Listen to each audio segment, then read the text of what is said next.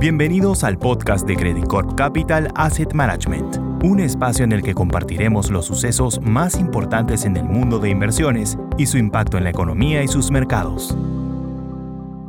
Hola, ¿cómo están? Soy Klaus Kenfe, Executive Director de Credit Corp Capital Asset Management, y hoy día quería contarles cómo ha sido la rentabilidad de los mercados esta primera semana de marzo.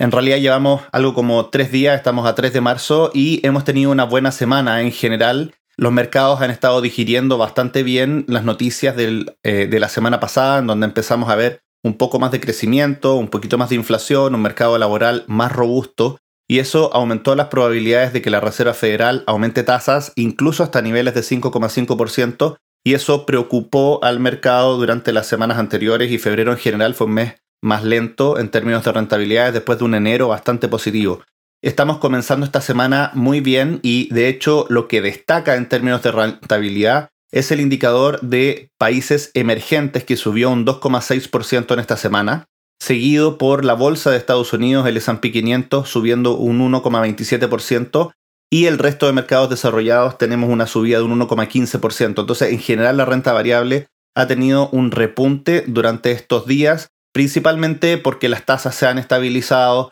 porque las expectativas de utilidades para las compañías del primer trimestre han estado mejor y porque los precios del petróleo han estado más sólidos. En términos de la renta fija, los activos con spread, más asociados a la renta variable, también han tenido una buena rentabilidad. Los bonos de high yield de Estados Unidos han subido un 0,65% y los bonos investment grade o crédito de alta calidad en Estados Unidos un 0,55% en solo una semana. Los bonos corporativos emergentes y los bonos del tesoro están más cercanos a cero.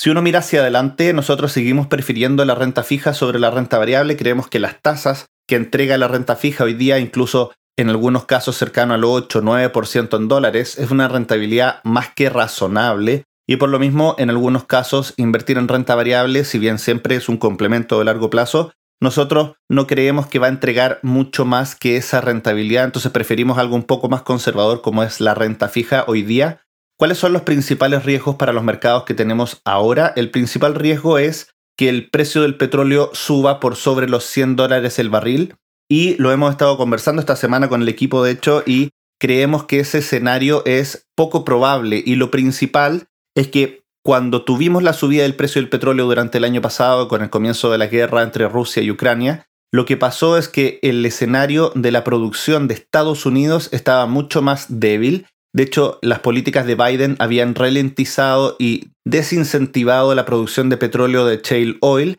y lo que vino pasando desde ahí hacia adelante es que Biden y toda su administración fue más laxo con la posibilidad de producir petróleo dentro de Estados Unidos y de nuevo Estados Unidos reaceleró de manera importante. Hoy día, si la OPEP, por ejemplo, quisiera subir el precio del petróleo, de alguna forma vería cómo pierde market share, pierde importancia en el mercado producto de que ese shale oil, esa producción de petróleo desde el lado de Estados Unidos está más fuerte y por lo mismo creemos que es difícil que el precio del petróleo rompa los 100 dólares el barril, lo cual nos deja bastante tranquilos con invertir los recursos, mantenernos invertidos, tomar inversiones que tienen cierto riesgo, pero que van a entregar este retorno adicional hacia adelante. Así que eso quería compartirles por esta semana, que estén muy bien, cuídense, adiós.